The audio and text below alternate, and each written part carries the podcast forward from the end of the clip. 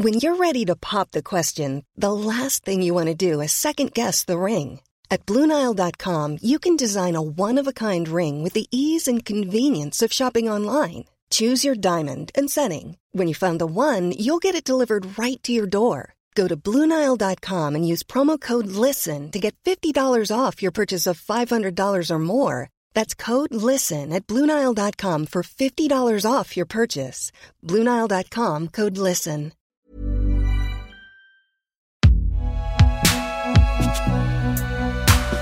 Une production Binge Audio. Attention, certains détails dans ce récit peuvent être choquants. Mytho, épisode 2, le nœud du mensonge.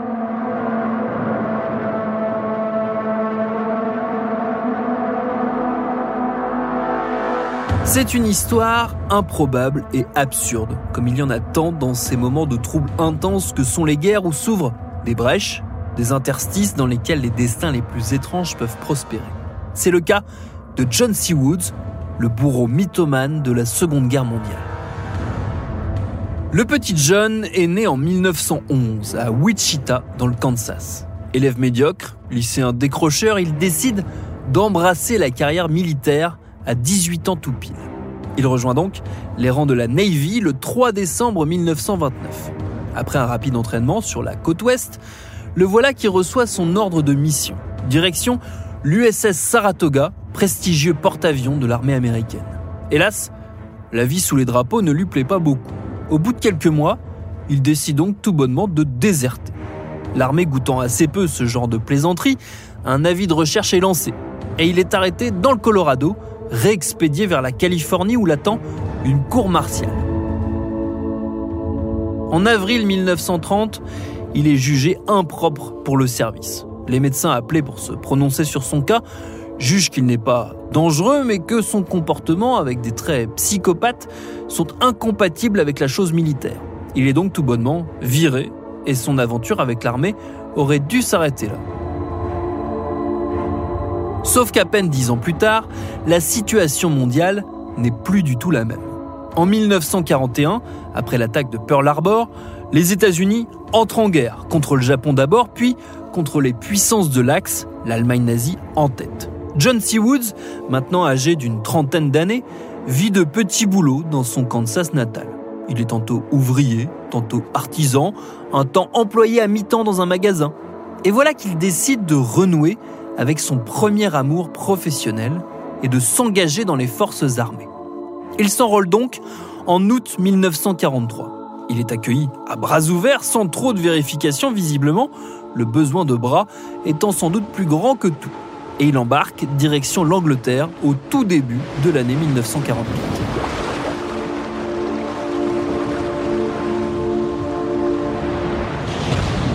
Arrivé là-bas, au bout de quelques mois, il est assigné au 37e bataillon du génie, compagnie B, 5e brigade.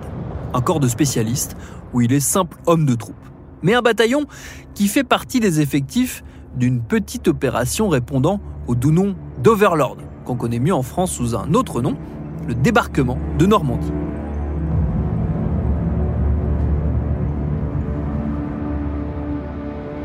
Certes, vu les antécédents de notre ami John, on aurait pu s'attendre à ce que, peu enclin à se faire trouer la panse, il fausse compagnie à ses collègues de bataillon avant d'aller subir l'enfer du D-Day. Mais selon toute vraisemblance, ça n'a pas été le cas, et il a bien participé au débarquement. En tout cas, il n'a jamais manqué à l'appel. Il a donc, selon toute logique, foulé parmi les premiers le sable d'Omaha Beach.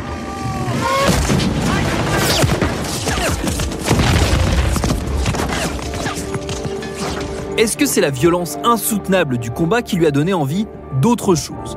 Toujours est-il que dès l'automne 44, John C. Woods postule à un poste peu banal au sein des forces armées engagées en Europe. Il se trouve en effet que, comme dans tous les conflits, l'armée américaine se retrouve en cette année du débarquement avec un vrai souci à gérer, celui des exactions de ses propres troupes sur les sols qu'elle visite. Avant le débarquement, tout se déroulait en Angleterre essentiellement, où les GI accusés de crimes graves et surtout de meurtre passaient en cour martiale et pouvaient se voir condamnés à mort. La sentence était alors exécutée par des spécialistes locaux, la famille Pierrepoint, tous bourreaux de père en fils pour le compte de la couronne. Une fois arrivé en France, l'armée US cherche à internaliser, si vous me passez l'expression, cette activité peu enthousiasmante. Elle se met donc en quête d'un soldat ayant de l'expérience en la matière, et c'est comme ça qu'elle tombe sur John C. Woods. Ce dernier affirme en effet, pour améliorer ses chances d'avoir le poste, qu'il a de la bouteille en termes de nœuds coulants. Mieux, il aurait été bourreau assistant sur plusieurs exécutions déjà, avant-guerre, aux États-Unis, deux au Texas et deux en Oklahoma, toutes par pendaison, soit la méthode employée lors des exécutions militaires. Formidable, se disent les gradés, qui s'empressent de nommer ce bon vieux John sergent-chef, ce qui multiplie au passage sa solde par trois. Il l'expédie alors à Paris, au centre d'entraînement disciplinaire. On peut comprendre que, étant donné la situation et l'emploi du temps par ailleurs plutôt chargé de l'armée américaine en cette année 44, les services n'aient pas pris le temps de vérifier en détail le prétendu CV de leur nouveau bourreau. Pourtant, une rapide prise de renseignements leur aurait appris que le Texas et l'Oklahoma ne pendaient plus leurs condamnés à mort depuis bien longtemps, qu'ils avaient, en bon état moderne, opté pour la chaise électrique, que la dernière pendaison au Texas avait eu lieu en 1923, quand Woods avait 12 ans. Et que pour l'Oklahoma, c'était encore mieux, puisque la dernière avait eu lieu en mars 1911, soit trois mois avant la naissance de John C. Woods. Il s'agissait donc d'un gros mensonge, il n'était pas bourreau de formation, et ça ne va pas tarder à se voir. Dans le cadre de ces nouvelles fonctions, Woods a pour principale mission de faire passer de vie à trépas les GI condamnés à mort. Il va donc sillonner la France tout au long de la fin de l'année 44, puis de l'année 45 au gré des procès de soldats. S'il a affirmé par la suite avoir mené près de 350 exécutions durant la guerre et l'immédiate après-guerre, le chiffre est très certainement exagéré. Selon les archives retrouvées, sa présence est attestée lors de 34 exécutions en France, dont au moins 11 sont qualifiées de ratées par le ministère de la Défense américain.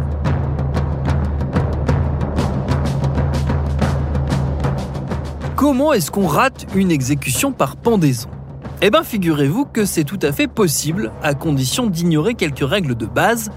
Règles de base qu'il est fort probable qu'on ignore si, au hasard, on prétend être bourreau professionnel et qu'on ne l'est pas. Parmi ces éléments cruciaux, il y en a un qui ressort, alors c'est un peu technique, c'est pas super ragoûtant, mais c'est important pour la suite. Dans le cadre d'une pendaison, le bourreau a pour mission, entre autres, de s'assurer que les choses ne s'éternisent pas trop. Fini le temps où la mise à mort était un spectacle, il faut que ce soit bref et brutal. D'où la technique dite de la chute longue.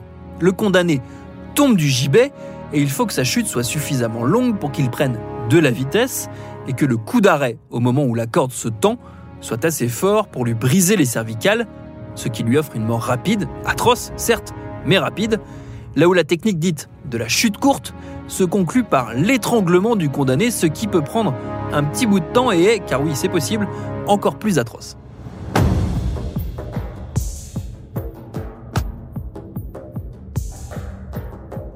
À ce stade de détail, vous avez bien saisi où nous mène notre histoire. Oui, le camarade John C. Woods n'est pas hyper doué en calcul de longueur de corde. Il a donc tendance à régulièrement opérer des chutes courtes plutôt que des longues.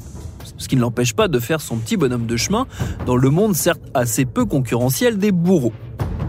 Envoyé en Allemagne à l'été 45, il est chargé d'exécuter de plus en plus de criminels nazis. Il est notamment affecté à la célèbre prison de Landsberg, là où Hitler, emprisonné en 1924, avait écrit Mein Kampf, et là où les Alliés, lors de la victoire finale, choisissent d'embastiller un bon paquet de criminels de guerre. Parmi eux, les gardiens du camp de concentration de Dachau, jugés puis exécutés à Landsberg au printemps 46 par un certain John C. Woods.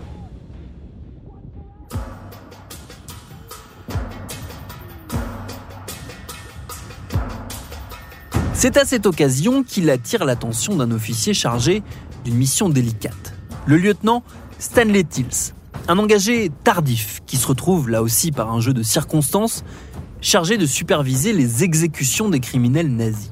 C'est le cas pour les gardiens de Dachau, mais la pression va s'avérer encore plus grande étant donné l'échéance qui approche et à laquelle Tills se retrouve mêlé. la fin du procès de Nuremberg.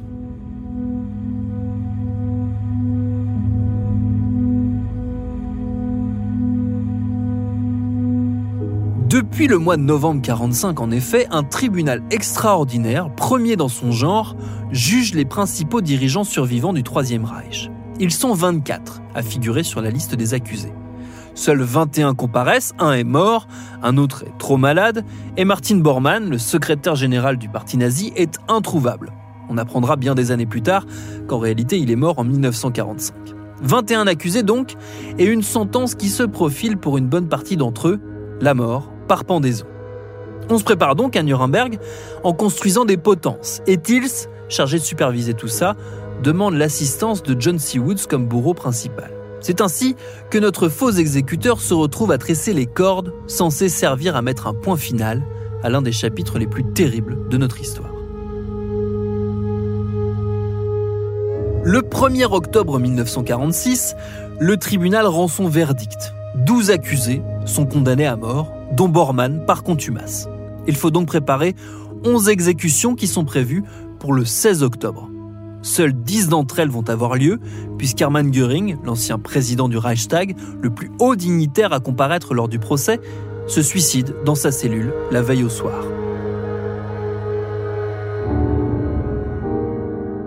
John C. Woods s'occupe donc, avec son assistant Joseph Malta, des 10 condamnés restants. Il lui faudra plus d'une heure et demie, ce qu'il qualifiera de très rapide après coup, ce qui ne l'est en réalité pas du tout, et illustre malheureusement la brutalité avec laquelle tout ça s'est déroulé. Certains témoins décriront le véritable massacre qui prend place, avec des condamnés comme Julius Streicher, l'épouvantable patron du Sturmer, le pire brûlot nazi qui ait existé, qui a mis plus de 20 minutes à mourir. La faute évidemment à la longueur des cordes et à la technique imparfaite de Woods qu'on décrivait tout à l'heure. De même, des journalistes rapporteront des erreurs dans le serrage des nœuds et dans la conception des trappes, Erreurs qui font que plusieurs condamnés frappent au passage les bords et se retrouvent avec des mutilations supplémentaires au visage. Alors on pourrait se dire que c'est bien fait finalement vu l'étendue de leur crime. C'est un choix de le penser. C'en est un autre de se dire que de traiter de façon inhumaine des barbares ne nous rend pas forcément plus humains nous-mêmes. L'armée va très longtemps, malgré les observations et les témoignages, nier la réalité des exécutions de Nuremberg. Pourtant, non seulement les erreurs de Woods sont rapportées par des correspondants de presse, mais elles sont visibles sur certaines photos des condamnés après leur mort. Les traces des blessures sont tout à fait apparentes. Woods, de son côté, dira toujours avoir fait du bon boulot. On le soupçonnera d'avoir fait exprès de rater ses exécutions pour faire souffrir les dirigeants nazis. Mais c'était avant qu'on découvre la réalité sur son passé et que l'évidence ne s'impose. C'est certainement plus par incompétence qu'autre chose qu'il s'est illustré.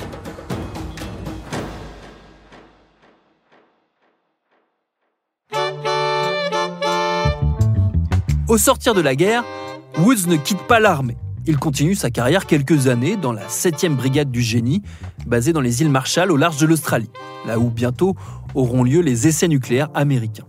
Le 21 juillet 1950, sur l'île d'Eniwetok, John C. Woods, 39 ans, meurt électrocuté. La légende dira longtemps qu'il se serait tué en tentant de fabriquer une chaise électrique. On a aussi dit qu'il avait été assassiné par un espion allemand qui était venu venger les exécutions des dirigeants nazis à Nuremberg. Rien de tout ça n'est vrai, semble-t-il. La réalité est un peu plus terre à terre, il aurait succombé à un accident alors qu'il était en train de réparer un projecteur. Un point final étrange pour un destin qu'il est tout autant. John C. Woods, le bourreau mythomane, l'ancien déserteur devenu l'exécuteur du plus grand procès du XXe siècle, repose depuis 70 ans maintenant dans son Kansas natal.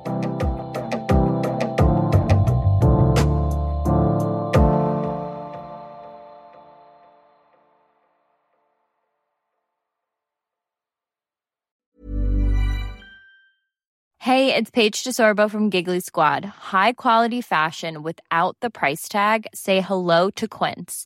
I'm snagging high-end essentials like cozy cashmere sweaters, sleek leather jackets, fine jewelry, and so much more. With Quince being 50 to 80% less than similar brands. And they partner with factories that prioritize safe, ethical, and responsible manufacturing. I love that. Luxury quality within reach. Go to quince.com slash style to get free shipping and 365 day returns on your next order. Quince.com slash style.